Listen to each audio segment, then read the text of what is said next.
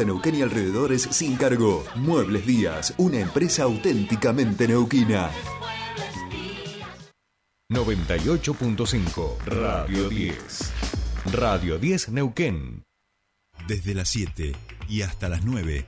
Tercer puente.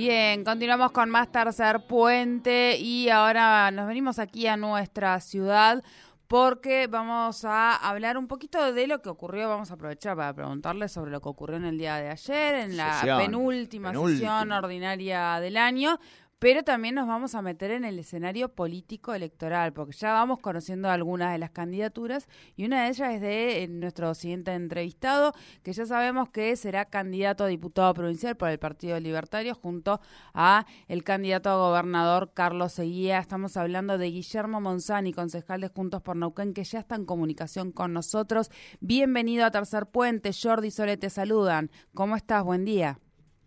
Buenos días, ¿cómo les va a ustedes y a todos Bueno, muchísimas gracias por, por atendernos. Y ahí decíamos un poquito, vamos a aprovechar que, que, estamos con vos al aire para, bueno, preguntarte cómo fue el día de ayer, penúltima sesión del año, donde tenían, bueno, como misión casi principal en esa sesión el presupuesto para el año que viene de la ciudad.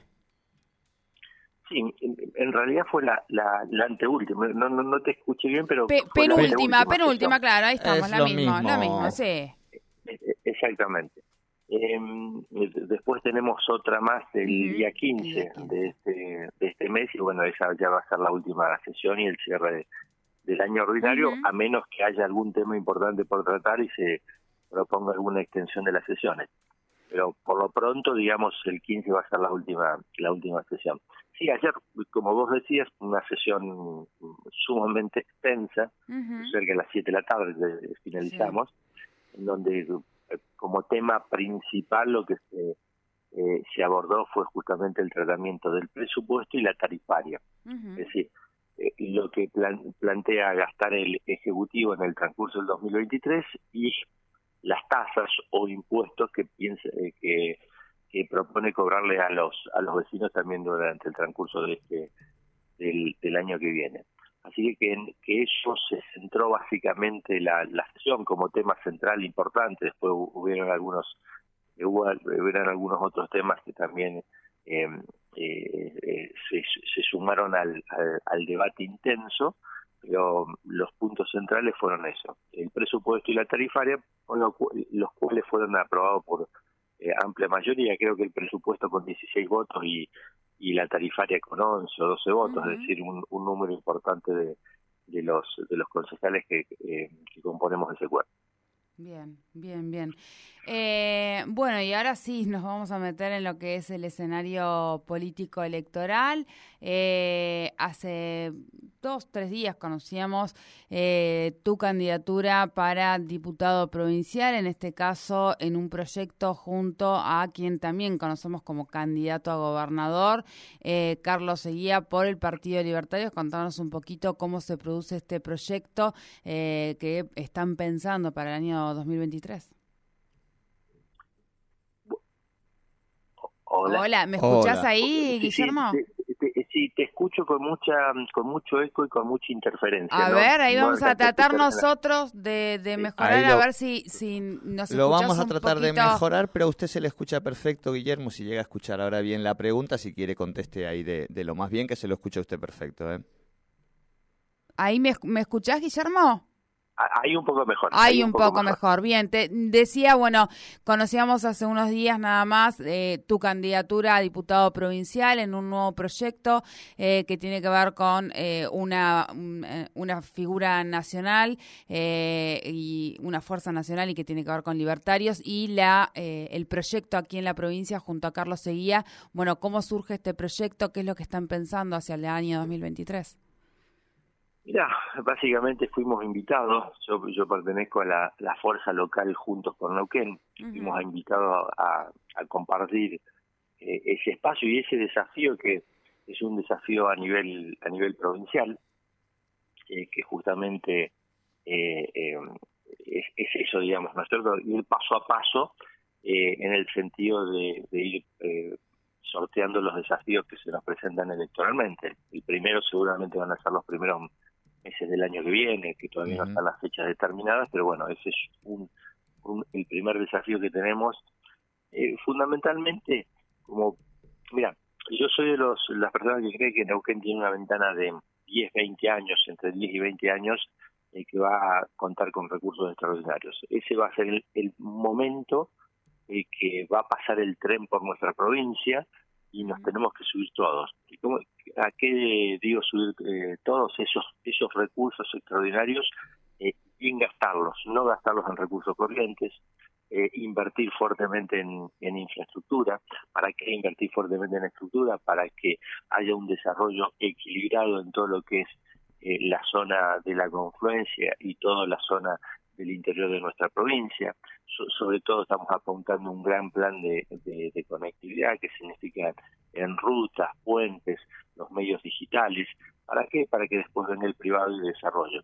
Casos casos típicos han sido lo que ha sucedido en el sur en la década de los 70, cuando se llegó con los pavimentos a, San Martín de los Andes, eh, en Villa Langostura a los finales de los 80 o principios de los 90 cuando se llegó el pavimento, a los principios de los, a medida ya transcurrido entre el 2000 y el 2010, ya cuando se habilitó todo el corredor de los Siete Lagos, es decir, eh, creemos en, en, ese tipo de, de, eh, eh, intervención para ir acompañando al sector privado para que produzca el verdadero crecimiento que necesitamos y la tan mentada matiz productiva el cambio, porque esto es algo que se acaba, todos los recursos provenientes de los, de los fósiles, tenemos que producirlos, no tenemos que hablar más, sino tenemos que hacerlo.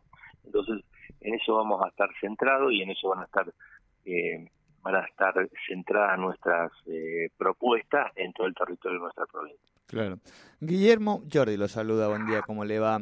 Le consulto si participar eh, en ese espacio político, digo que a nivel nacional está representado por, por un referente como Javier Milei, que digo, no hace falta descubrirlo ahora, que siempre tiene este discurso de la antipolítica, ¿no? Y critica a todos los políticos y a la casta eh, política. Cuando uno habla y mira un poco más y pone la lupa en términos de algunos discursos en relación al sistema de derechos democráticos, también en muchos casos ve que ese discurso es muy crítico, lo vemos con desde lo que puede ser, digamos, en una sesión con el tema de la donación de órganos o acompañamiento al niño prematuro, pasando por lo que tiene que ver una política de Estado como es en este país la, los derechos humanos, pensando también en que usted... Vos, sabés que, eh, vos sabés que tengo, te escucho súper entrecortado, ¿no? a ver. Prácticamente no, no.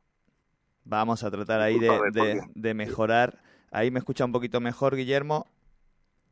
Ahí te fuiste un poquito más. A ver, a ver bueno, estamos en comunicación con Guillermo Monzani, 8 de la mañana, a ver si nos escucha ahí un poquito.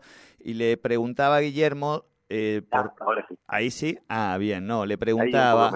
Bueno, le preguntaba por eh, la participación en este espacio político conformado por un referente nacional como Javier Milei, que tiene un discurso muy crítico con el conjunto de la clase política, los valores democráticos en muchos casos, eh, y si en ese sentido, digo, pensaba, por ejemplo, en las críticas a una política de Estado como son los derechos humanos, y en su caso que proviene también y ha formado parte como el gobierno de, de Farisano, digo, y forma parte de, de los que tienen una mirada sobre el sistema democrático, y el conjunto de los actores y actrices políticas, si no le hacía un poquito de ruido eh, participar en un espacio que tiene esa mirada con respecto a la política y al sistema democrático.